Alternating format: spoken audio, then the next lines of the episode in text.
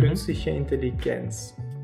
Was macht eigentlich eine künstliche Intelligenz intelligent? Das, was wir als äh, Intelligenz und als Maßstab nimmt man hier den Menschen her, grundsätzlich einmal, ja, dann verstehen, äh, können wir das nachbauen. Und das Problem, das ein bisschen Artificial Intelligence immer hatte, war, dass sobald es man in irgendeiner Weise geschafft hat, diese, diese Systeme zu bauen, sobald man diese intelligenten Systeme in irgendeiner Weise gebaut hat, gab es dann oft einfach die Phase, wo die Leute dann gesagt haben, okay, ähm, gut, das funktioniert jetzt, aber wirklich intelligent ist es jetzt trotzdem nicht. Weißt du ungefähr oder kann man das irgendwie einschätzen, ob der Hype noch lange andauern wird, weil gefühlt von dem, was auf Social Media passiert und all diese Sachen, hat er gerade erst mal angefangen, aber der dauert ja schon einige, einige Jahre. Ist das so, dass wir jetzt gerade am Peak sind, wo dann das wieder nach unten gehen wird und sich stabilisieren wird für einen AI-Winter, bis der nächste Hype kommt? Oder kannst du durchaus sehen, dass es noch weiter steigen wird und sich weiterentwickeln wird, der Hype? Hier zu verstehen war, dass, dass das Problem für Artificial Intelligence ähm, immer war, dass auf einer Seite wie gesagt, das ist schon in den 50er, 60er begonnen, die Leute waren sehr ambitioniert und haben eigentlich sehr ähm, provokante Aussagen getätigt darüber, was sie meinen, was sie in kurzer Zeit auch ähm, schaffen werden. Und bereits in den 50er und 60er Systemen war man sehr optimistisch, ähm, dass man sagt, okay, man kann relativ bald wirklich intelligente Computersysteme bauen. Und dass sich dann irgendwie gezeigt hat, nein, das können wir eigentlich wahrscheinlich nicht, gab es dann wirklich eine, eine Phase, ähm, wo dann wirklich ganz wenig Geld investiert worden ist, die Industrie kein Interesse hatte, Forschungsgelder massiv gekürzt worden ist und ähnliches. Das sind immer diese AI-Winterphasen. Und äh, ich glaube, es ist nicht so einfach, jetzt wirklich von diesen gleichen Arten von Hype-Cycles zu sprechen. Ich glaube, dass einfach nur die, äh, das Maturity-Level von, von diesen Technologien einfach dann ab 2015 und später einfach so fortgeschritten worden ist, dass sie dann einfach nützliche Tools sind. Und äh, davor waren es halt einfach eher was in irgendeiner Weise Methoden, die oft einfach nur in sehr spezifischen Bereichen anwendbar waren war oder erfolgreich waren. Aber wie gesagt, ich glaube nicht, dass wir, dass wir mehr so etwas wie einen AI-Winter sehen werden, in irgendeiner Weise, wie wir es in der Vergangenheit gesehen haben. Was sind so die gängigen Missverständnisse, die du siehst, wo die Leute einfach manche Sachen nicht so verstehen, wie die das verstehen sollten? Ich meine, das ist natürlich jetzt breit, da gibt es äh, sehr viele äh, Themen, die also vielleicht irgendwie falsch oder äh, unverstanden sind. Äh, dir schon Gedanken darüber gemacht, so hm, wie AI den Arbeitsmarkt beeinflussen wird, ob es eine große Revolution sein wird oder ob es jetzt einfach nur Angstmacherei ist und dass sowieso die meisten Arbeitsplätze vielleicht ein bisschen verändern wird, aber die meisten Arbeitsplätze wird es nach wie vor noch geben. Genaue Zahlen gibt es in diesem Bereich noch nicht, weil eben genau der Bereich Generative AI, den du jetzt angesprochen hast, da noch zu neu ist. Die momentane ähm, Vorhersage ist auf jeden Fall aber diese, dass es massiven Einfluss haben wird. Herzlich willkommen bei der zwölften Episode des Podcasts.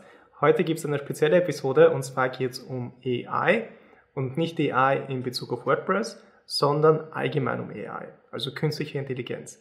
Weil künstliche Intelligenz ist ein bisschen so zu einem Buzzword geworden, also jeder verwendet es, aber nur die wenigsten wissen, was es eigentlich bedeutet oder was künstliche Intelligenz ist und was alles dahinter steckt. Und deswegen besucht uns heute Manuel Pasieka. Manuel ist Machine Learning Engineer und Host des Austrian AI Podcasts und er hat da schon über 40 Experten aus der Branche der künstlichen Intelligenz interviewt. Und äh, bevor ich da noch zu viel erzähle, Manuel, hallo, herzlich willkommen. Könntest du dich bitte vorstellen und den Leuten ein bisschen näher bringen, was du so in deinem Businessleben machst? Natürlich. Erst einmal vielen Dank, Dominik, für die Einladung. Es freut mich heute da zu sein und ein bisschen mehr über mich und über das Thema natürlich Artificial Intelligence oder künstliche Intelligenz zu sprechen. Ähm, zu meiner Person, wie gesagt, Manuel Basega mein Name. Ich bin ähm, als AI-Consultant tätig.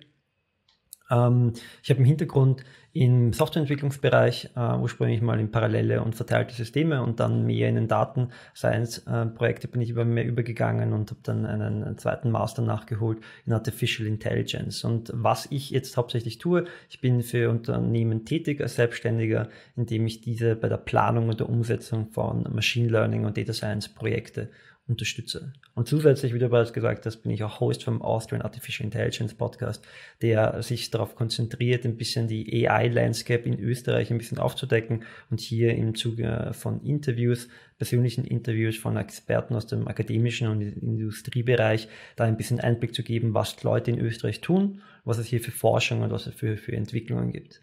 Sehr cool. Also vielen, vielen Dank, dass du heute da bist. Und nur um das klarzustellen, falls die Leute wegen einem WordPress-Thema gekommen sind oder falls sich die Leute erwarten, jetzt kommt ein KI-Thema und WordPress-Thema und wie kannst du das am besten verwenden? Also das wird eher nicht passieren, weil ähm, es wird eher eine Episode sein. Also das Ziel dieser Episode ist einfach so das Thema künstliche Intelligenz erklären, äh, was es überhaupt bedeutet, damit du das verstehst als Zuschauer, Zuschauer und Zuhörer, was überhaupt AI ist, was die Geschichte von AI ist, das Potenzial und wie wird künstliche Intelligenz überhaupt eingesetzt und was alles da, damit verbunden ist. Aber nur um das klarzustellen, hast du jemals mit WordPress irgendwas gemacht oder bist du halt wirklich starr in deinem Bereich von Anfang an AI und künstliche Intelligenz? Ähm, also wie gesagt, wie ich schon kurz einmal erwähnt habe, ist mein Hintergrund, wie gesagt, wirklich aus der Softwareentwicklung in verschiedenen Bereichen. Aber ich habe selbst noch nie ähm, wirklich mit WordPress gearbeitet. Die Zeit, dass ich etwas mit direkt irgendwie Web-Frontend-Bereich zu tun habe, ist schon sehr lange her. 2009, 2010 war das letzte Mal, dass ich in einem Projekt in diesem Bereich gearbeitet habe und da war ich auch fokussiert mehr auf den Backend-Bereich. Also dementsprechend, ich bin mir sicher, es gibt genug Anwendungsmöglichkeiten für AI und speziell als generatives AI, das jetzt so gehypt ist im Bereich von WordPress, aber ähm, darüber würde ich würde ich wahrscheinlich wenig sagen können. Dann tauchen wir gleich in das Thema AI ein. Und ich tue mir immer zumindest sehr leicht, damit, um etwas zu verstehen, ist einmal in die Geschichte einzutauchen. Also könntest du vielleicht kurz zusammenfassen, wie AI entstanden ist, weil jetzt ist es ein großes Buzzword, jetzt verwendet das jeder, jetzt verwendet jeder diese AI-Tools, ChatGPT, wie du, wie du gerade gesagt hast, Generative AI-Tools, aber das ist ja eigentlich nur ein ganz kleiner Anwendungsbereich von AI. Und es gibt so sehr, die, die ganze Welt der künstlichen Intelligenz ist viel, viel größer. Aber wie hat das überhaupt angefangen? Mhm. Ähm, natürlich, ich kann versuchen. Wie du bereits sagst, natürlich der Bereich Artificial Intelligence als Feld als äh, Forschungsgebiet und ähnliches geht länger zurück, äh, geht zumindest zum Anfang des ähm, 20. Jahrhunderts zurück, so wie wir es jetzt in Weise verstehen würden. Und grundsätzlich Artificial Intelligence beschäftigt sich wirklich mit dem Entwickeln, dem Verstehen und dem Bauen von ähm, Systemen, die intelligent handeln und intelligent sind in weiterer Hinsicht und in und Weise auch, zumindest ähm, war das im Anfang immer ganz relevant, die Fähigkeit haben, menschliches Verhalten nachzuahmen.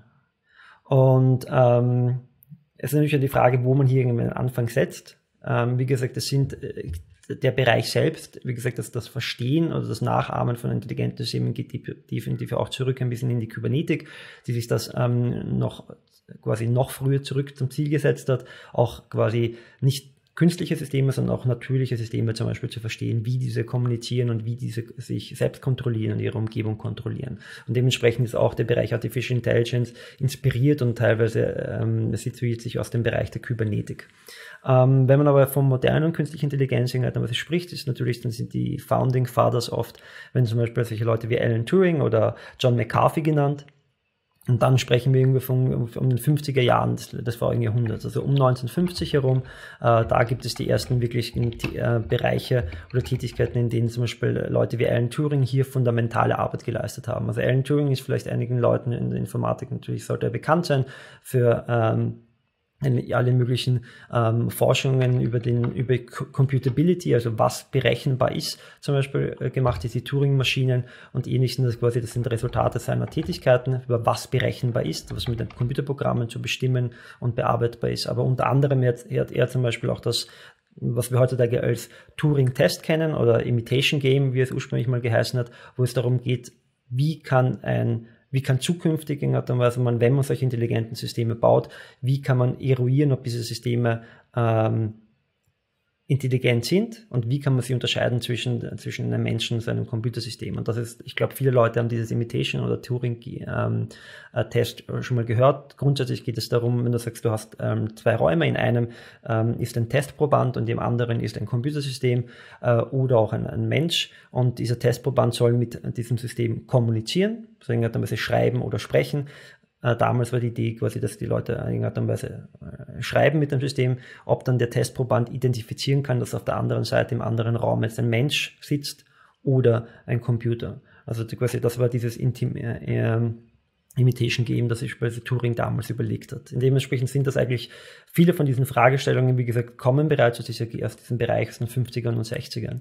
Und ein bisschen später, wie ich schon erwähnt habe, John McCarthy ist auch eine wichtige Person, ähm, die ersten die, wenn man so will, die ersten Gedanken zu Artificial Intelligence, ähm, wo, es, wo es im Konkreten eben darum geht, dass man sagt, man baut Computersysteme. Man hatte eben damals frisch das erste Mal diese Computersysteme wirklich, also ähm, die Möglichkeit, Computation-Berechnungen schnell, im verhältnismäßig schnell, heutzutage im Verhältnis heute natürlich sehr langsam, aber für damals eben, für damalige Verhältnisse sehr schnell ähm, umzusetzen, hat man sich gedacht, okay, es würde nicht allzu lange dauern. Und das ist halt irgendwie so ein bisschen dieses, so ein Running Gag, wenn man so will. Ähm, Artificial Intelligence, es hat immer so geheißen, in 20, 30 Jahren oder in 20 Jahren sind wir soweit und wir werden diese künstlichen Systeme haben, die äh, deren Kapazitäten denen von Menschen und darüber hinaus eben entsprechen. Also das ist immer im Generellen wird das also das genannt wie ähm, AGI, Artificial General Intelligence. Hier war quasi immer der Wunsch oder die, die Idee, können wir wirklich Computersysteme bauen, die mindestens so intelligent sind wie ein Mensch. Und da war, wie gesagt, bereits in den 50ern hat man versucht, die ersten Systeme zu entwickeln. Ähm, es gibt, gab damals ganz bekannte Workshops, wie zum Beispiel den Darmauf-Workshop 1955. Und äh, es war eigentlich die Leute waren damals sehr ambitioniert und man hat eigentlich gedacht, okay, es würde wahrscheinlich nicht mehr als 10 oder 20 Jahre brauchen, um die Systeme zu entwickeln. Aber nur um ein Gefühl zu bekommen, was sind so Themen, mit denen sich die Leute damals beschäftigt haben. Also da redet man von im Verhältnis zu heute zu solchen Systemen, die, wo es zum, zum Beispiel darum ging, wie kannst du bestimmte Planungen automatisieren. Also ähm, die ersten Anwendungen in Art und Weise kommen eigentlich sogar aus dem militärischen Bereich. Und da ging es zum Beispiel um einerseits solche Sachen wie, du hast, ähm, du musst Versorgungslinien für, für das Militär organisieren. Und dementsprechend, wie äh, musst du bestimmte Ressourcen zu einer Front bringen und ähnliches. Und das zu organisieren oder das zu ähm, optimal zu gestalten. Zum Beispiel damit hat man versucht, die ersten Computersysteme zu entwickeln und in intelligent handeln. Und das waren die ersten, wenn man so will, die Versuche, äh, Artificial Intelligence auch zu entwickeln. Dass du sagst, okay, du hast Computerprogramme, denen sagst du zum Beispiel, okay, du hast ähm, deine bestimmten Verteilungen, also du hast deine, du hast deine Front, du hast deine militärischen Truppen dort, du hast bestimmte Versorgungslinien. Äh, wie musst du jetzt Ressourcen optimal zur Front bringen? Das sind bereits die ersten intelligenten Systeme. Oder andere Systeme, die es gab, war, ähm, also als noch Teil des Zweiten Weltkriegs, man ähm, zum Beispiel Raketensysteme hatte natürlich, hat, ging es darum, was gibt es für Möglichkeiten, dass man zum Beispiel äh, Raketenabwehrsysteme entwickelt, welche im besten Falle automatisch fähig sind, äh, zum Beispiel Raketen abzuschießen und ähnliches. Also das sind die ersten, das, ist, das war damals eine sehr starke Mischung aus Kybernetik und den Beginn von, von ähm, Artificial Intelligence, dass man sagt, okay, was gibt es für Möglichkeiten, eben solche Systeme zu automatisieren und, ähm, und da irgendwie nützlich zu sein. Und wie gesagt, das war die militärische Anwendung und kurz danach um, um, ging es dann einfach darum, okay, und das war ziemlich rein akademisch, weil, weil es gab, wie gesagt, noch da noch nicht sehr viel, sehr wenig im Businessbereich. Ging, da hat man sich bestimmte Ziele gesetzt, wie zum Beispiel, okay, man möchte ein Schachprogramm entwickeln, welche besser welche, welche einen Menschen äh, im Schach schlagen können. Also das waren zum Beispiel die ähm, Ideen damals noch in den 50ern und in den 60ern. Kurze Unterbrechung in eigener Sache, deswegen das Hemd. Und zwar geht es um die WordPress Community Gruppe. Wir haben jetzt eine Community Gruppe auf Discord und dort kannst du Antworten auf deine WordPress-Fragen finden. Du bekommst konstruktives Feedback zu deinen WordPress-Projekten und es gibt regelmäßige Sprechstunden, die ich dort hosten werde. Dort kannst du live deine Fragen stellen oder einfach teilnehmen und zuhören, welche Fragen andere Teilnehmer haben. Dort werden teilweise auch Podcast-Gäste sein, andere Experten aus der WordPress-Branche. Also da wirst du wirklich cooles Feedback bekommen und coole Antworten auf deine Fragen. Und das alles ist kostenlos. Das Einzige, was du machen musst, du musst unten auf den Link klicken, dort kommst du zu der Seite, wo du dich anmelden kannst und dann bekommst du die gesamte Anleitung, wie du der Community-Gruppe beitreten kannst. Und jetzt geht's weiter mit dem Video. Ja, das mit den, ähm, was ich mega interessant jetzt gefunden habe, ist wahrscheinlich so eine Kleinigkeit, die ich mir da rausgesucht habe, wo du das mit den äh, Soldaten beschrieben hast, wie schickt man das Equipment oder je nachdem, was die Soldaten brauchen, dann an die Front, also möglichst effizient und möglichst sicher.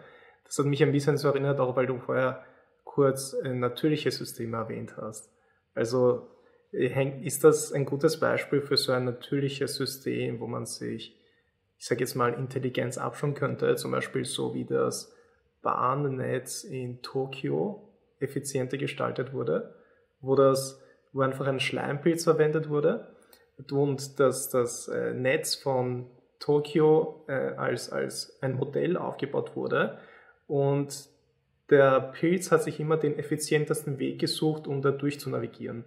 Ist das so etwas, wo man so natürliche Systeme beobachtet und dann von denen lernt? Also ist es das, was du darunter gemeint hast oder komplett was anderes? Ja, ich meine, ich persönlich kenne das Beispiel nicht, aber es hört sich auf jeden Fall sehr, sehr, sehr sinnvoll an. Also dieser Bereich, den du ansprichst, ist, wie gesagt, eben genau dieser Kybernetik-Anteil. Also Kybernetik, wie gesagt, ist, ist das Verstehen von komplexen Systemen, wie diese sich kontrollieren und wie die sich, sich austauschen mit ihrer Umgebung. Und das, was du beschreibst, quasi, dass man sagt, man verwendet eben ähm, auf einem Modell zum Beispiel so ein natürliches System, versteht, wie kommt, wie kommen irgendwie Entscheidungen oder wie verhält sich dieses natürliche System, lässt sich davon inspirieren und schaut, wie man das nachbauen kann, wie gesagt, in Computersystemen. Das ist eben genau dieser, dieser, dieser, dieser, diese Kombination von Kybernetik und Artificial Intelligence gewesen, die einfach massiv in den 60er Jahren äh, und ähnliches betrieben worden ist. Aber grundsätzlich ist das eben genau eben dieser, wir werden vielleicht noch ein bisschen, ein bisschen später über, Natural, über Deep Learning reden und ähm, Neural Networks. Auch da quasi. Neural Networks und ähnliches als Technologie sind quasi inspiriert von natürlichen Systemen. Und ähm, das, wie gesagt, das ist definitiv etwas, was, was immer wieder passiert ist, dass man, dass man sagt, okay, es gibt zumindest ein Beispiel ähm, für intelligente Systeme, die Menschen, deswegen quasi um nachvollziehen hat, Weise, wie Menschen funktionieren oder wie andere intelligente Systeme in der Natur funktionieren, dann versteht man auch in Art und Weise, wie man diese vielleicht irgendwie ähm, in Computersystemen nachbauen könnte.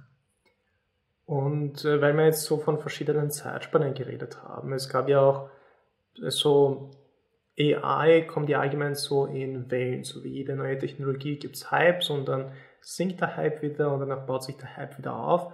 Und soweit ich das herausgefunden habe, gab es den ersten AI-Hype Ende der 50er, Anfang der 60er Jahre. Dann gab es ein bisschen so einen äh, AI-Winter, wenn ich das so beschreiben kann. Der nächste Hype ist dann ähm, der 80er und bis Anfang 90er gekommen.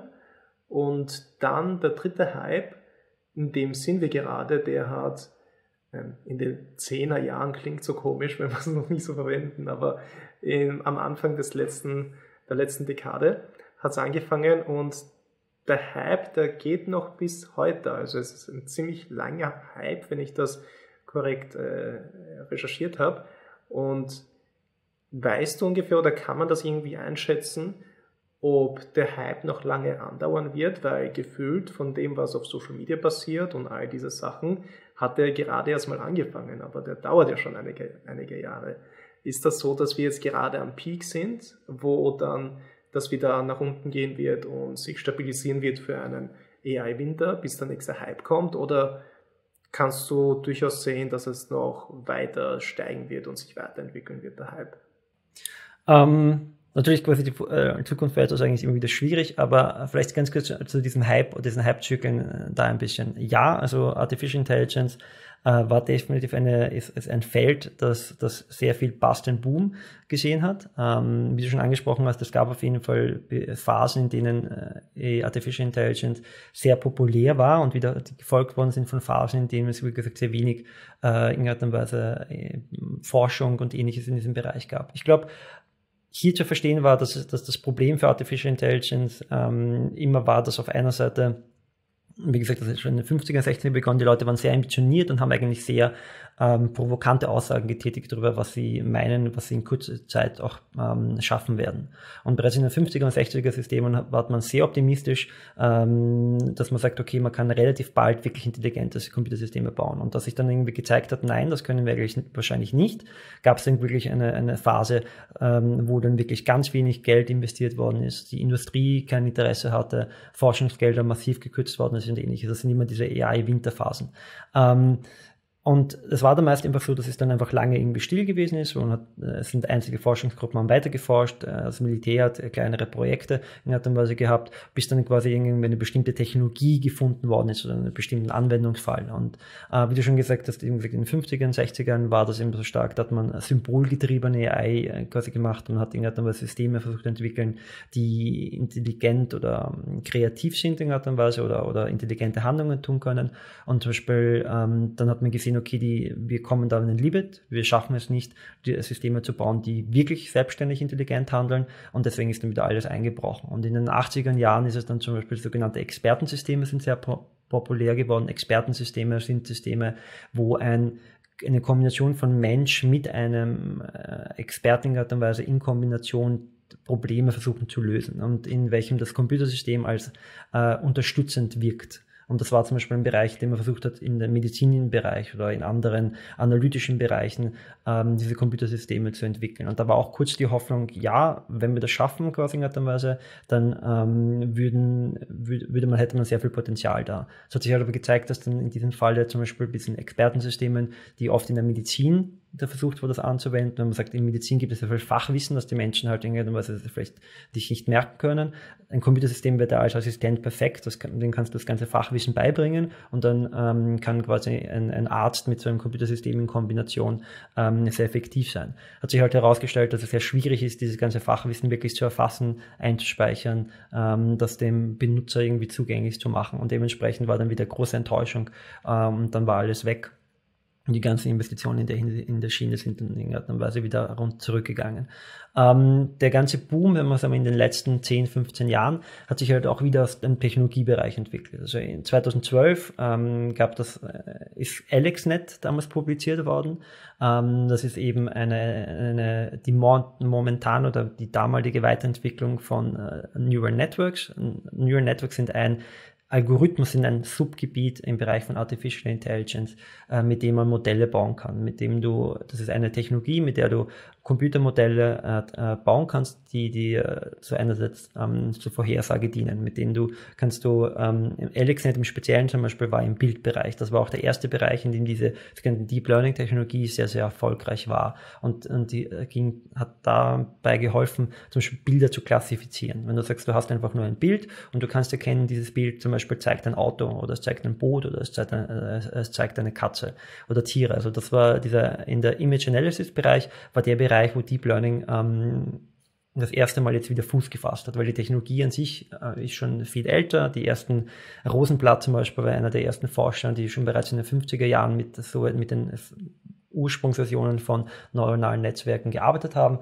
Ähm, aber diese Technologie hat sich als nicht besonders erfolgreich äh, herausgestellt zur damaligen Zeit. Und dann 2012, wie gesagt, kam dann AlexNet und das war das, das waren dann einige Änderungen, die da hineingegangen sind und äh, plötzlich war es erfolgreich. Und plötzlich hat sich aus diesem Bereich von der Bildanalyse hat sich dann gezeigt, wir können diese Deep Neural Networks äh, für ganz, ganz viele Bereiche anwenden. Und dann ist dann ganz langsam dieser Boom gekommen. Bis zu, ich 2015 hat sich dann gezeigt, dass Deep Neural Networks besser sind und eine sehr generische Lösung sind für ganz, ganz, ganz viele Bereiche. Davor gab es, wie gesagt, war das Feld sehr fragmentiert Du hattest quasi, wenn man so will, in, äh, du hattest die Möglichkeit, verschiedene Modelle in, äh, für verschiedene Problemestellungen zu bauen, äh, mit verschiedenen Technologien. Aber dann ab so, so 2015 definitiv war dann wirklich alles Deep Learning. Also da war dann total Durchbruch, dass mit diesen neuronalen Netzwerken, die groß genug sind, kannst du eigentlich jedes Problem, das wir traditionell in Art und Weise mit anderen Technologien versucht zu lösen, kannst du damit lösen. Und dementsprechend gab es da immer mehr Adaption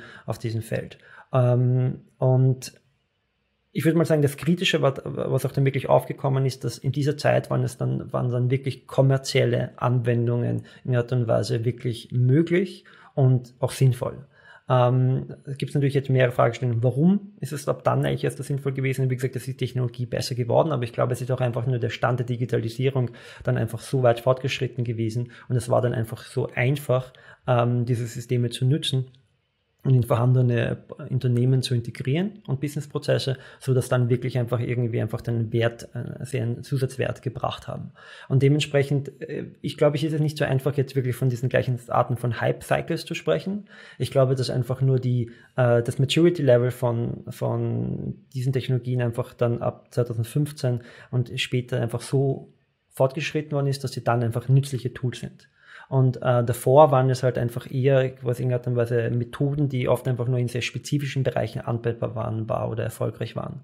Und ähm, aber seit, wie gesagt, diesem Zeitraum sind, ist es also das generelle Technologie einfach sinnvoll. Und ähm, ist natürlich jetzt schwer, das irgendwie zu vergleichen, aber ähm, ich sage, ich weiß nicht, also zum Beispiel Datenbanksysteme werden, wie gesagt, sind, ähm, sind auch schon sehr alte Systeme, aber sind natürlich sehr, sehr äh, nützliche Systeme. Und es, und es gab auch immer wieder Phasen, in denen die verschiedenen Datenbanksystemen mehr oder weniger genützt worden sind. Aber niemand wird jetzt davon ausgehen, dass jetzt quasi in und Weise jetzt in Zukunft keine Datenbanken mehr benötigt werden. Das sind also fundamentale Technologien, fundamentale ähm, Aspekte, quasi, dass das nicht mehr weggeht. Und ich würde sagen, ähnlich steht es da von meiner Perspektive auch mit dem, was, ähm, was wir generell als Artificial Intelligence Systeme haben. Also sie werden immer weiter integriert in, in, in Software, in Unternehmen und ähm, es ist dann mehr die Frage quasi, welche signifikanten Sprünge gibt es dann in, in der Entwicklung hier, um ähm, das voranzutreiben. Aber ich, aber wie gesagt, ich glaube nicht, dass wir, dass wir mehr so etwas wie einen AI-Winter sehen werden, in der Weise, wie wir es in der Vergangenheit gesehen haben. Weil jetzt ist einfach diese Technologie so weit fortgeschritten, dass sie einen wirklichen Benefit bringt für Unternehmen und dementsprechend sind Unternehmen haben Interesse daran, dass sie ähm, das in irgendeiner Weise vereinfachen für sie und in ihre Prozesse integrieren. Ich finde es ich find's super, mit äh, Leuten zu sprechen, die selbst einen Podcast haben, weil du äh, greifst das Thema so schön auf und dann fasst das in einem in einem Bogensatz äh, oder Bogenargument wieder zu der Anfangsfrage zurück. Also das finde ich super, wie du, wie du das äh, aufbaust und dass es halt alles so äh, schön verpackt weitergegeben wird. Äh, dann würde ich gerne in das Thema als nächstes eintauchen, um AI an sich besser zu verstehen. Also mhm. künstliche Intelligenz. Was macht eigentlich eine künstliche Intelligenz intelligent? Wir haben es schon ein bisschen angesprochen, aber könntest du es vielleicht noch kurz so zusammenfassen, damit man die Intelligenz hinter diesen AI-Tools, äh, Modellen und allen diesen Sachen einfach versteht, was man unter Intelligenz verstehen sollte bei Maschinen. Mhm. Also wie gesagt, ähm, das Ziel von Artificial Intelligence, war von Anfang an in Art und Weise das, was wir als äh, Intelligenz und als Maßstab nimmt man hier den Menschen her, grundsätzlich einmal, ja, dann verstehen, äh, können wir das nachbauen. Und das Problem, das ein bisschen Artificial Intelligence immer hatte, war, dass sobald es man in irgendeiner Weise geschafft hat, diese, diese Systeme zu bauen, sobald man diese intelligenten Systeme in irgendeiner Weise gebaut hat, gab es dann oft einfach die Phase, wo die Leute dann gesagt haben, okay, ähm, gut, das funktioniert jetzt, aber wirklich intelligent ist es jetzt trotzdem nicht. Also nur als Beispiel hier ähm, zwei triviale Sachen. Also zum Beispiel Google Maps. Das, was wir jetzt als Google Maps haben, ähm, diese Fragestellungen, das ist in irgendeiner Weise ein Optimierungsproblem, dass du sagst, okay, du möchtest von Punkt A zu Punkt B kommen. Du hast eine Vorstellung davon, ähm, was für Straßen es dazwischen gibt. Das ist zum Beispiel etwas, wo man in den 50ern und 60ern, wie ich ganz am Anfang erwähnt habe, auch mit dieser Versorgungslinien von, von äh, Armeen und ähnliches, das war ein Thema, wo man gesagt hat, das ist künstliche Intelligenz. Wie entscheide ich ähm, quasi, wie komme ich am besten effizientens von A nach B? Und ähm, das ist in irgendeiner Weise gelöst worden. Und heutzutage würde jetzt niemand wirklich sagen, okay, Google Maps ist Artificial Intelligence. Also ähm, das ist einfach so, also einfach so präsent in der Welt, dass das dann ähm, einfach, wie gesagt, da nicht mehr wahrgenommen wird als Artificial Intelligence. Oder zweites Beispiel wäre zum Beispiel Schach. Also wie gesagt, in den 50er und 60ern war Schach, ähm, hat, man hat eigentlich gedacht, würde man es schaffen, ein Computersystem zu bauen, das Schach spielen kann und besser ist als ein Mensch, hätte man alle möglichen Probleme lösen müssen oder muss man alle möglichen Probleme lösen auf diesem Weg dorthin. Ähm, damit, äh, dann hat man intelligente Systeme. So, wir haben jetzt, ähm, ich weiß jetzt nicht, wann Big Blue äh, auswendig jetzt Kasparov geschlagen hat. Ich glaube, es war in den Anfang 2000er Jahre. Ähm, wir haben die Systeme entwickelt und mittlerweile gibt es so viele superintelligente Schachsysteme. Und ich bin mir sicher, die wenigsten Leute würden jetzt wirklich an ein großes Artificial Intelligence denken, wenn sie an diese Schachcomputer denken.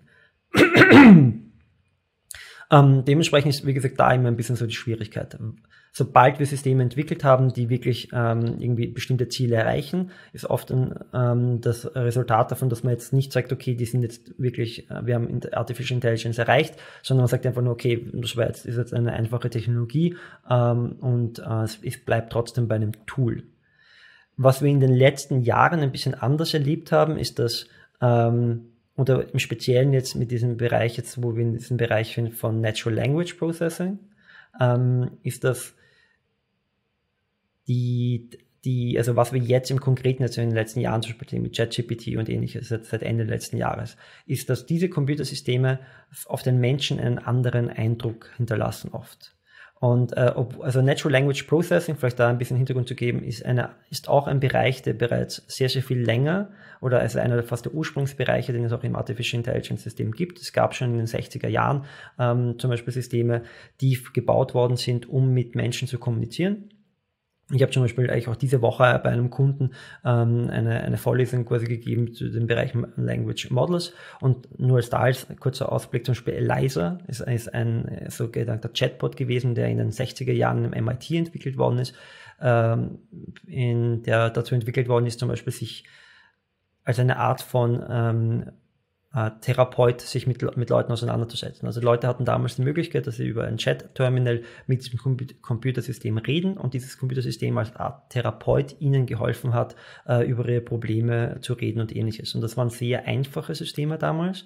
Ähm, aber sie hatten zum Beispiel da schon den, die, irgendwie den Aspekt von, dass die Leute das Gefühl hatten, da ist eine wirkliche Intelligenz dahinter. Deswegen hängt es ein bisschen so ab, wie, wie das Interface quasi ist oder welchen Teil ähm, der, der, der, der, der Kommunikation oder den oder die Interaktion zwischen Mensch und Computersystem. Ähm, ich glaube halt speziell, dass etwas wie Sprache etwas ist, wo die Menschen schnell ähm, davon, das Gefühl davon haben, sie reden oder sie kommunizieren mit einem intelligenten System. Sobald es hier die Möglichkeit gibt, entweder über gesprochene Sprache oder auch, auch geschriebene Art und Weise, ähm, sich auszutauschen und das, was die Leute in und Weise die Interaktion wahrnehmen, wenn diese für den Menschen natürlich ist, dann haben die Leute oft das Gefühl sofort, okay, da ist wirklich Intelligenz dahinter. Und da ist vielleicht irgendwas von vielleicht Aspekte wie Persönlichkeit und Bewusstsein dahinter.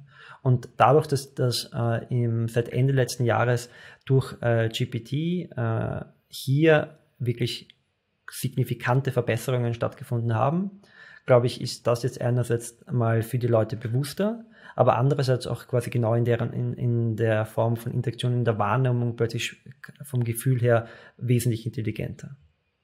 Was wir, wie gesagt, schon aber seit den Anfang 2012er Jahren definitiv haben, ist, dass ähm, solche Computersysteme, die zum Beispiel im speziell in der Bildanalyse tätig sind. Also wenn es darum geht, eben, wie schon gesagt hat, damals als AlexNet und ähnliches, Bilder zu erkennen.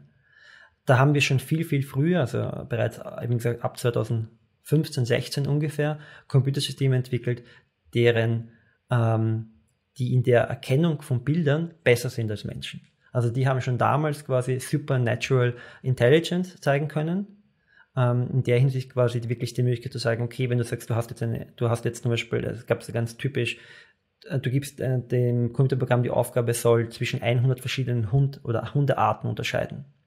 Und du vergleichst das mit einem, einem also quasi einem normalen Menschen oder einem, oder einem Experten auf diesem Gebiet, dann waren schon bereits damals diese Systeme besser zu unterscheiden, um was für eine Hunderasse sich da wirklich handelt, als zum Beispiel viele Experten. Und damit haben wir quasi schon äh, Superhuman Intelligence in bestimmten, und das sind das wichtige Teilbereichen erledigt. Das ist dann, da redet man oft, dann hat man gesagt, von Narrow Artificial Intelligence hat man gesprochen, oder man spricht davon, man sagt, man hat zum Beispiel Computersysteme entwickelt, welche in spezifischen Aufgabenbereichen besser sind als Menschen.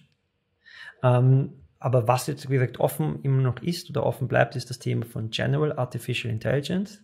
Wenn man quasi davon spricht, ähm, Computersysteme, die eben nicht nur spezifisch in einem Bereich gut funktionieren, sondern äh, wie auch äh, oft Menschen, wie gesagt, in einem sehr breiten Bereich, weil das ist halt, wie gesagt, immer noch das, in irgendeiner Weise das ähm, Ziel, wo, wo AI-Forschung hingehen will, dass man sagt, man hat Computersysteme, welche äh, in sehr vielen verschiedenen Bereichen intelligent äh, sich verhalten können, neue, neue, ähm, neue Aufgaben lernen, diese umzusetzen und ähnliches. Und das war, ist immer ein Bereich, der, an dem viel geforscht worden ist, aber also nicht unbedingt sehr erfolgreich. Was wir definitiv jetzt aber gesehen haben, das ist in, in den letzten Jahren da etwas, dass es da Fortschritte gab. Und interessanterweise sind eben genau diese Sprachmodelle, wie auch ChatGPT, interessanterweise fähig oder in der Lage, dass sie in bestimmten Bereichen Fortschritte machen oder ähm, erfolgreich sind, in denen die vorigen Systeme nicht waren. Also wenn es jetzt zum Beispiel darum geht, ähm, ähm, Reasoning zu betreiben, wie es im Englischen heißt, also quasi hier Schlussfolgerungen zu ziehen. Das ist ein Bereich der, der ähm, Informationsverarbeitung oder eine Art, der, in dem die Systeme in der Vergangenheit sehr oft sehr schlecht waren dass du, wenn du sagst, du gibst einem Computersystem irgendetwas eine Aufgabe oder bestimmte Information und es soll ähm, Schlussfolgerungen daraus ziehen, diese Information verarbeiten, also intelligent irgendwie ähm, verarbeiten, dann waren unsere Systeme oft, ähm, haben nicht besonders gut funktioniert oder wenn sie funktioniert haben, dann nur in ganz spezifischen Bereichen. Und äh, man sieht jetzt zum Beispiel, dass jetzt diese neuen Sprachmodelle, die sich entwickelt haben, dass die viel generischer sind. Also wenn wer jetzt im Moment mit ChatGPT da ein bisschen Experimente schon gemacht hat, wie gesagt, es, gibt jetzt sehr viele Plattformen, wo man kostenlos mit diesen äh, Chatmodellen und ähm, quasi ähm, in Gespräch treten kann, dann sieht man, dass diese Modelle auf sehr vielen Bereichen sehr viel zu sagen haben, aber auch, wie gesagt, fähig sind, äh, logische Schlussfolgerungen und ähnliches zu ziehen. Und dementsprechend ähm, ist definitiv so, so dass dass wir jetzt bei, angekommen sind bei Systemen, die das Potenzial haben, ähm, viel von dem zu erfüllen, was, wo wir bis jetzt immer gedacht haben, ähm, das wird sehr, sehr lange dauern, bis wir da hinkommen und ähm, das für viele Menschen wirklich das, die Quintessenz von intelligenten Systemen ist. Und was sind dann so die gängigen Missverständnisse von AI? Also wenn du so mit deinen Kunden sprichst, weil du im, äh, am Anfang gesagt hast, dass du ähm, AI-Consulter bist für deine Kunden. Ähm, was sind so die gängigen Missverständnisse, die du siehst, wo die Leute einfach manche Sachen nicht so verstehen, wie die das verstehen sollten? Ähm, ich meine, das ist natürlich jetzt breit, da gibt es äh, sehr viele äh, Themen, die vielleicht irgendwie falsch oder äh, unverstanden sind. Ähm, wie gesagt, ich glaube, vielleicht ein Themenbereich, ähm, in dem die Computersysteme sich sehr anders verhalten, als es irgendwie ein Laie verstehen würde, ist, ähm, bis zumindest vor kurzem, war deren, ähm, wenn man sagt, irgendwann Performance äh, oder sagen wir es mal so, die, deren Genauigkeit und deren Fähigkeit dazu, äh, sich neuen Problemen zu stellen. Was ich damit meine ist, ähm, die, die, wie gesagt, dieses Narrow AI, hat gezeigt, dass sie sehr, sehr gut sein können für bestimmte Bereiche. Und ähm, aber dass diese Bereiche dann oft nicht sehr oder Systeme nicht besonders flexibel waren. Sprich, wenn du zum Beispiel jetzt ein Bildtraining ähm, hast, du hast ein Modell, das ein Bild klassifizieren kann, dann die, sind diese Modelle ähm, sehr gut, Bilder zu klassifizieren, die viele oft ähnlich sind zu den Bildern, die sie äh, in ihrer Trainingsphase. Also wir haben nicht darüber gesprochen, aber grundsätzlich diese Machine Learning Modelle lernen aus Daten heraus.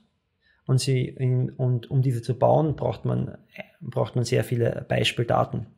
Und diese Machine Learning Modelle lernen selbstständig die wichtigste Information aus diesen ähm, Daten heraus zu extrahieren und damit dann zum Beispiel Aufgaben zu lösen, wie zum Beispiel das Erkennen von einem Bildinhalt.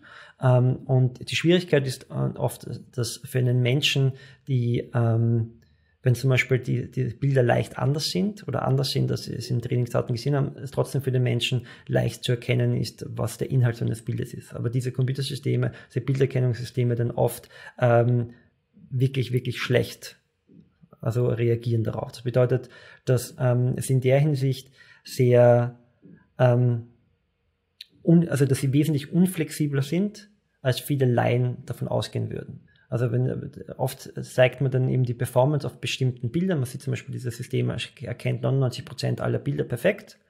Und äh, dementsprechend würde dann auf Line gehen, okay, wenn ich jetzt eine leicht andere Brille dann habe, dann habe ich vielleicht irgendwie nur noch 95% oder, oder 90% Genauigkeit, aber dann plötzlich haben diese Systeme jetzt wirklich eine Genauigkeit, die vielleicht nur noch bei 20% liegt. Also die Flexibilität ähm, dieser Systeme auf geänderte Umgebungen und ähm, sich zu reagieren, das ist dann oft, wo Kunden sehr überrascht sind, dass das nicht funktioniert. Und jetzt Wie gesagt, das ist eben genau dieser Bereich von ja. Narrow AI. Hm, weil jetzt haben wir schon ein paar Mal, hast du den Begriff gesagt, Machine Learning, Deep Learning und das sind auch so Buzzwörter, die einfach so manchmal verwendet werden. Ähm, aber das mhm. ist eindeutig mit äh, ein Bestandteil der künstlichen Intelligenz. Ähm, kannst du mal vielleicht erklären, was die Unterschiede zwischen Machine Learning und Deep Learning sind, wie die sich voneinander unterscheiden mhm. und welche Rolle die beiden Begriffe bei AI-Systemen spielen? Mhm. Ähm, gerne. Also Machine Learning, also grundsätzlich, wenn man das ein bisschen so strukturiert, dann hat man den Überbegriff Artificial Intelligence. Artificial Intelligence, wie gesagt, mit der, mit der Zielsetzung, okay, wir bauen intelligente Systeme. Jetzt gibt es die Möglichkeit, es gibt es verschiedene Möglichkeiten, ähm, intelligente Systeme zu bauen. Und ähm, ganz trivial umgesetzt gibt es vielleicht zwei größere ähm, Teilbereiche. Das eine ist ein bisschen so, was den Bereich Symbolic AI und ähm, die, der andere Bereich ist ein bisschen, ähm, geht dann eher quasi in den Bereich Machine Learning. Was damit gemeint ist, alles, was irgendwie Symbolic AI oft betrifft, ist die Idee dahinter, dass man sagt, ähm, wir als Mensch verstehen das Problem, das wir, das wir lösen wollen und wir können, ähm, eine, wir können es beschreiben und können die Lösung Art und Weise niederschreiben. Ähm, das sind die ersten Formen von, oft von Artificial Intelligence in den 50er und 60ern und auch danach gewesen, dass man sagt, man beschreibt dem System, okay, das ist das Problem, das es lösen soll. Wir, wir kennen quasi die Lösung und wir verwenden nur das Computersystem, äh, das das ausführen soll. Und der andere Zweig ist dieser Machine Learning Zweig. Dieser Machine Learning Zweig hat einen anderen ähm, Angangsweise, also Herangehensweise. Die Herangehensweise ist, dass man sagt, wir ähm, wissen nicht genau, wie man diese speziellen Probleme löst. Wir ähm, bauen aber Systeme, welche anhand von Daten lernen, das Problem zu lösen. Deswegen heißt es auch Machine Learning, weil, das, weil das die Maschine quasi selbstständig lernt aus den Daten, die wir ihnen zur Verfügung stellen, das Problem zu lösen. Und was wir können oder ist quasi, wir wissen, diese, wir stellen ihnen den Lernalgorithmus zur Verfügung. Also das, die Idee ist dahinter, dass man sagt, man, ähm, man um Probleme zu lösen, musst du halt äh, auch lernen können. Äh, das ist eine, also eine fundamentalere Aufgabe, nämlich das Lernen generell. Das ist der Algorithmus, den wir vorgeben. Und mit diesem vorgegebenen Algorithmus lassen wir das System selbstständig lernen aus den Daten und Interaktion mit seiner Umgebung. Das ist Machine Learning. Und ähm, ein Subbereich, ein Teilbereich von dem äh, ist Deep Learning.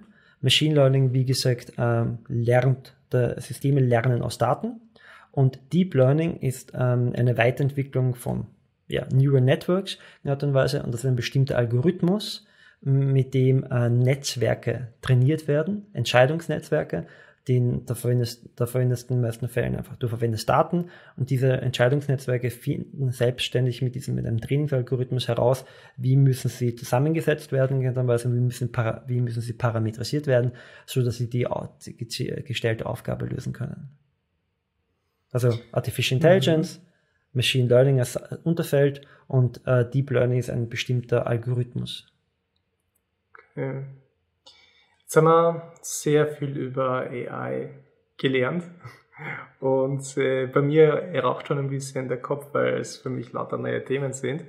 Um das äh, vielleicht ein bisschen aufzulockern, ähm, kannst du uns vielleicht ein paar oder kannst du dich an eine Story erinnern, die du erlebt hast, wo die einfach sehr, sehr in Bezug auf Artificial Intelligence sehr abstrakt war oder wo du dich gewundert hast oder solche Momente, wo du einfach baff warst, so, boah, das, das, das kann man mit AI auch machen oder wann, was, was waren so die äh, komischsten, lustigsten Situationen, die du in der AI-Welt erlebt hast. Kannst du dich da an so ein, zwei Stories erinnern? Ähm, hm, müsste ich nachdenken jetzt da. Komische und lustige Situation. Also ich kann mich erinnern, als ich das erste Mal ähm, wirklich mich mehr mit dem Thema beschäftigt habe, das war eben so ungefähr 2012 herum. Ähm, da war ich für mich einfach, damals habe ich schon in diesem Bereich, ich habe damals schon im Bereich ähm, Bildanalyse ein, ein bisschen was gemacht und ich kann mich erinnern, das waren diese ersten Wow-Momente, als dann diese Deep, ähm, wenn man so will, die Deep Learning-Systeme, die in der ersten Generation rausgekommen sind, die es dann geschafft haben, ähm, wirklich Bildererkennung zu machen, besser als, als, als andere, was man gesehen hat, auch besser als Menschen. Das war, das war irgendwie ein Wow-Moment.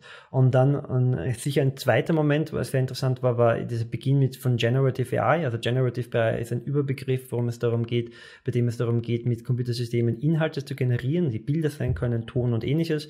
Und ähm, da gab es auch die ersten wirklichen interessanten Entwicklungen von Nvidia Nvidia hat das äh, damals war ist definitiv führend gewesen, auch in der Forschung in diesem Bereich. Und sie haben zum Beispiel das erste Mal so ähm, äh, menschliche Porträts und Bilder von Menschen erstellt.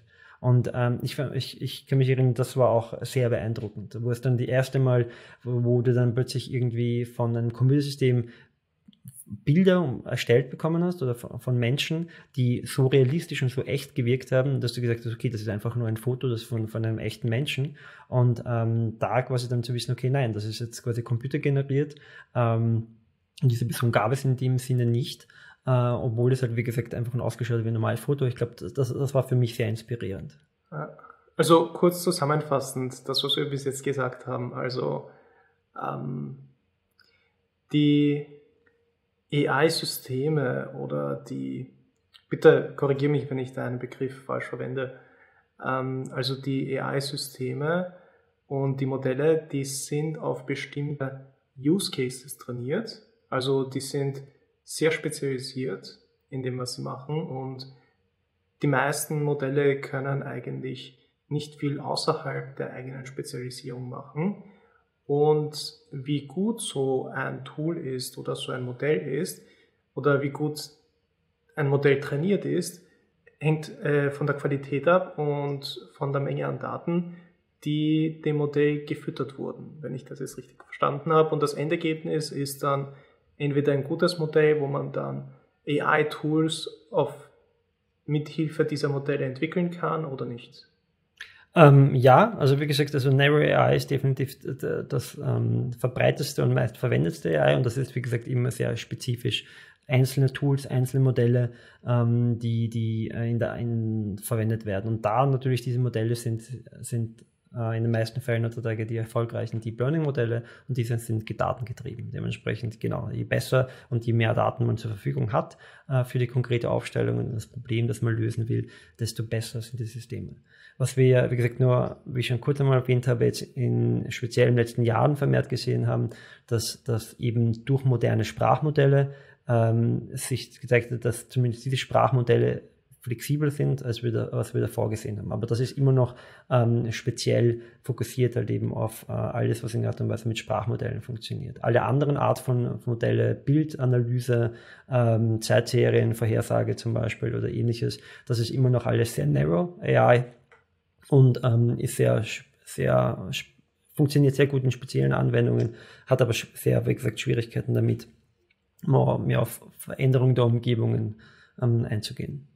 Interessanterweise habe ich gestern mir einen Podcast angehört über die Aufmerksamkeit von Menschen.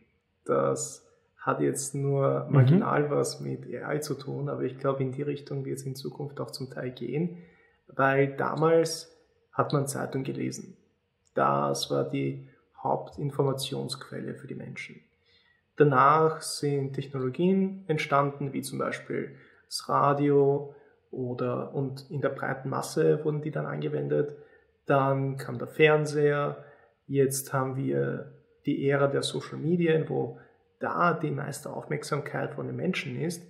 Und der mhm. Gast in der Podcast-Episode hat das so erklärt, dass mh, hm, das nächste, was kommen wird, ist Data Analytics. Also das Verhalten oder die Daten, die von den Social-Media-Plattformen gesammelt werden und von, von der Google-Suche und von allen möglichen Programmen, die Daten dann ausgewertet und dann werden User-Profile erstellt, damit man dann den Inhalt oder die Werbung oder was auch immer sehr personalisiert den Menschen im Internet präsentieren kann.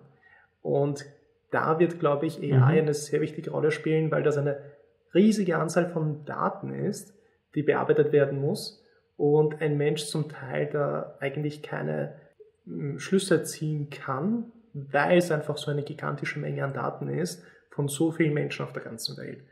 Ähm, siehst du da ein, ein Potenzial, wo AI da wirklich das in die Hände eines normalen Users äh, bringen könnte. Also so wie wir jetzt Social Media verwenden, so könnten wir theoretisch auch in Zukunft Daten auswerten, weil jetzt ist es irgendwie so für hinter so einer großen Wand versteckt, dass Leute, die im Thema sind, die können mit einer großen Datenmenge umgehen und diese auch auswerten.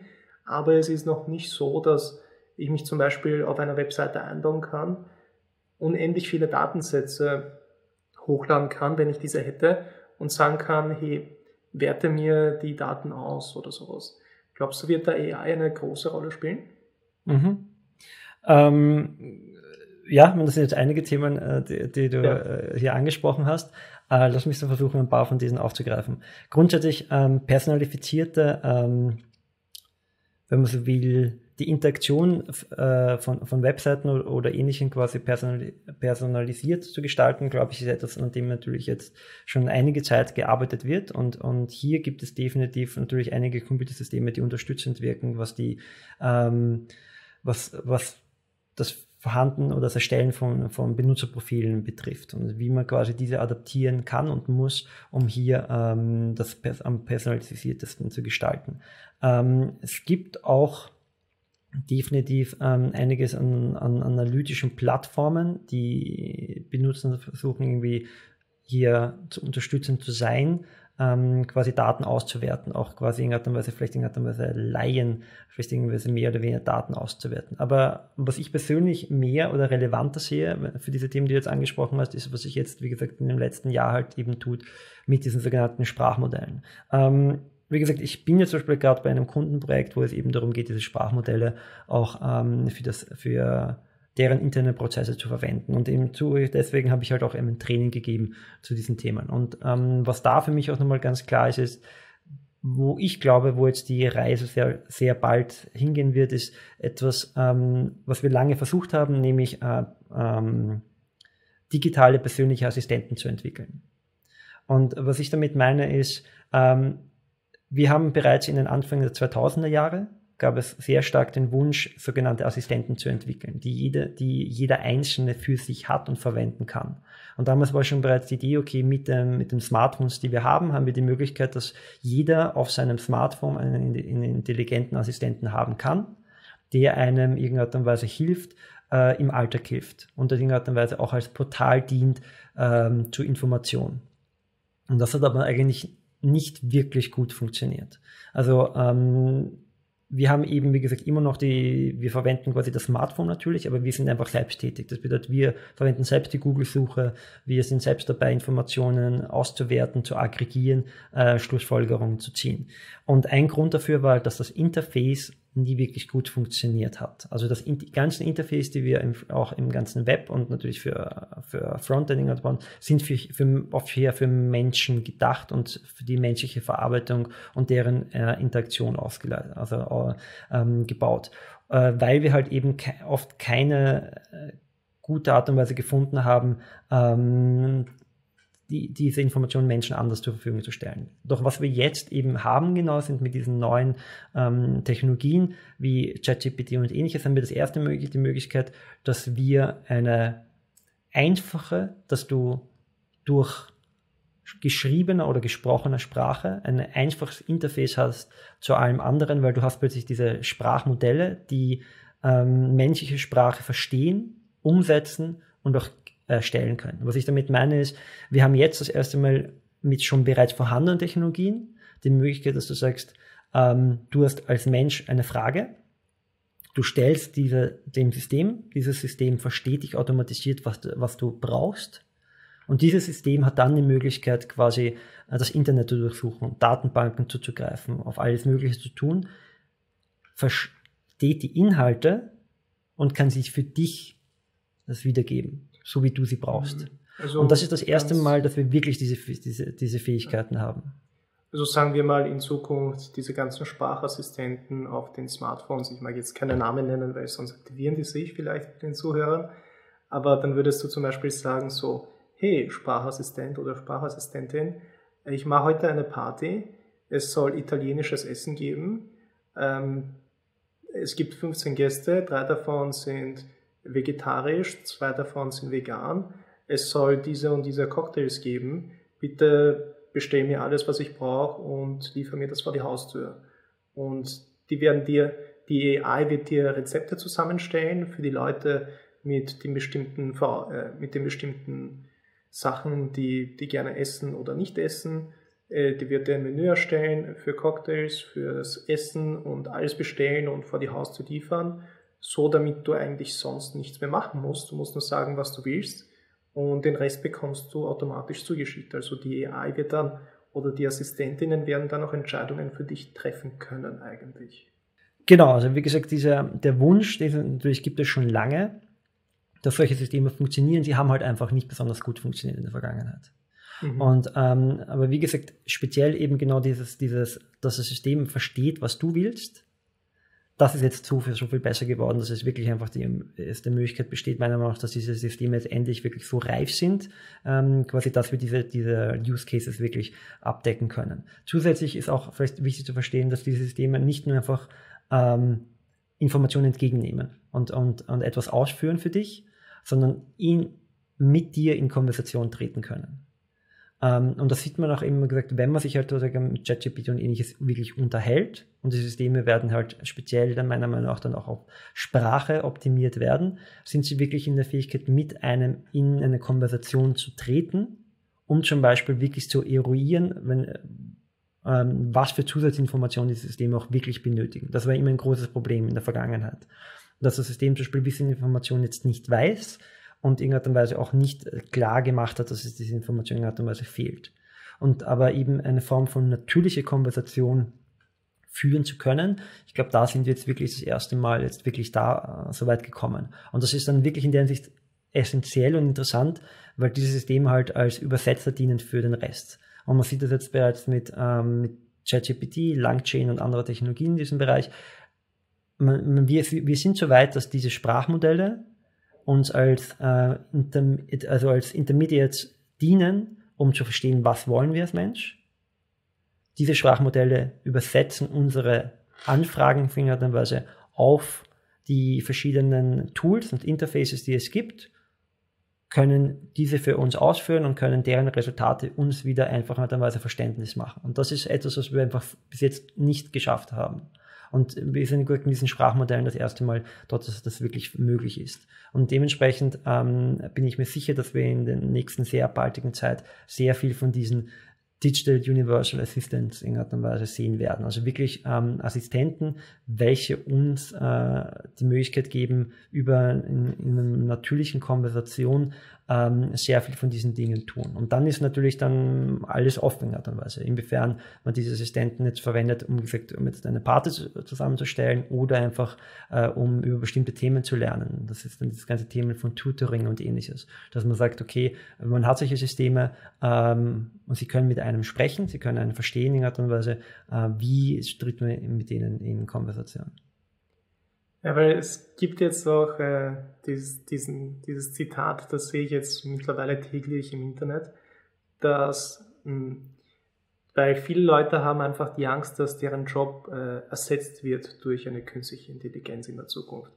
Aber das Zitat ist eher so, dass damit dein Job, sagen wir mal jetzt Designer oder Developer, ersetzt werden kann durch eine AI, muss ein Kunde genau sagen können, was der Kunde will oder was der Kunde machen will oder was das äh, Problem ist oder was das, äh, zu welchem Ziel der Kunde äh, gehen will. Und deswegen sind die Jobs sicher, dass die nicht verschwinden werden, weil der Kunde das meistens nicht kann, das war nur so ein, Lustig ist dann, was so ein bisschen die Sorgen vielen genommen hat, glaube ich, dass der Job irgendwann mal ersetzt wird. Weil lustigerweise werden die digitalen und die künstlichen Aufgaben oder künstlichen im Sinne von kreativen Aufgaben werden irgendwie gefüllt als erstes von AI dient, wie zum Beispiel Bild generieren oder Bilderkennung und all diese Sachen.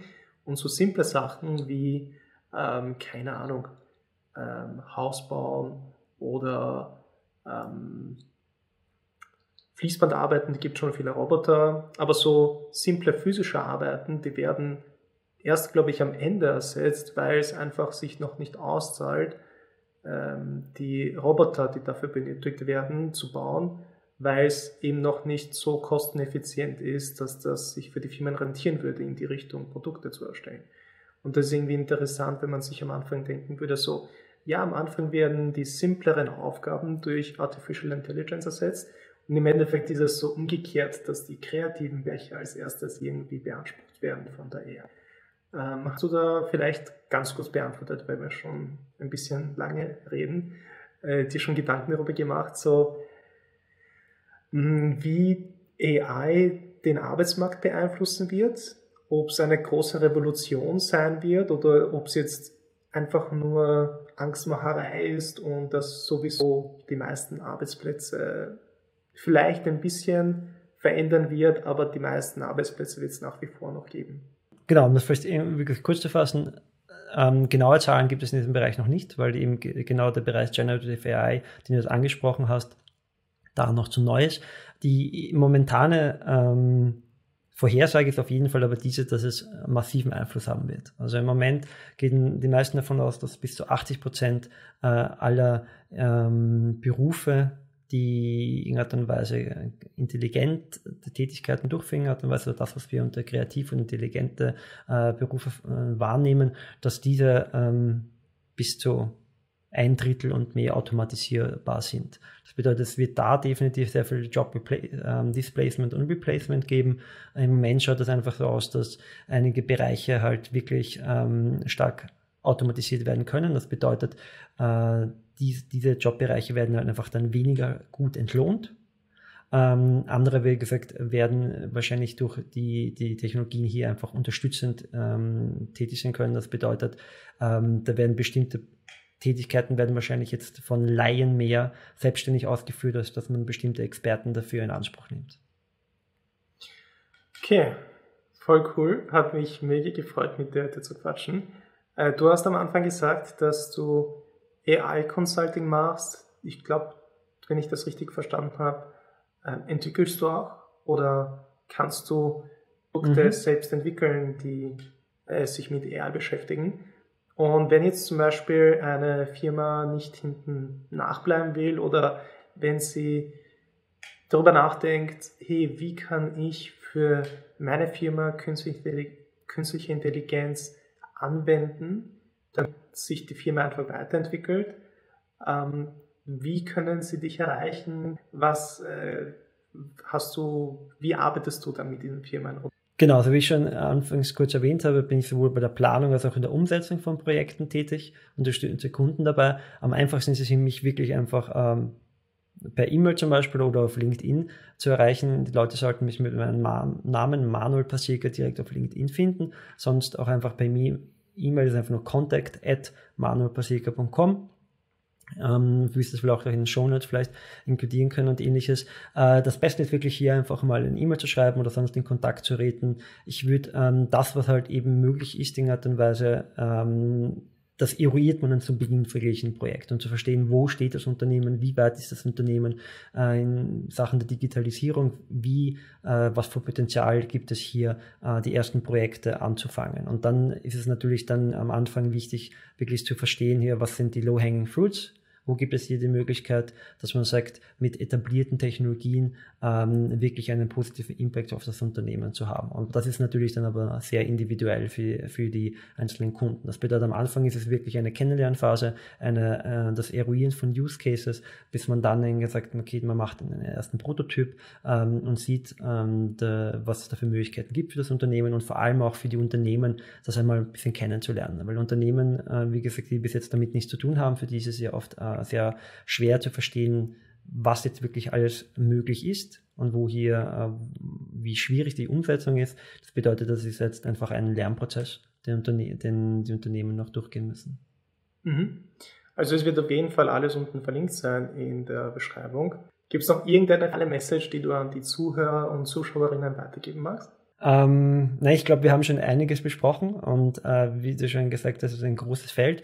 Sonst, wie gesagt, ich kann äh, Zuhörer nur, ähm, die interessiert sind an Thema, einfach nur dann raten, habt, schaut mal auf den, in euren Podcast rein und vielleicht schaut euch an, ob euch der Artificial Intelligence äh, in Austria Podcast interessiert.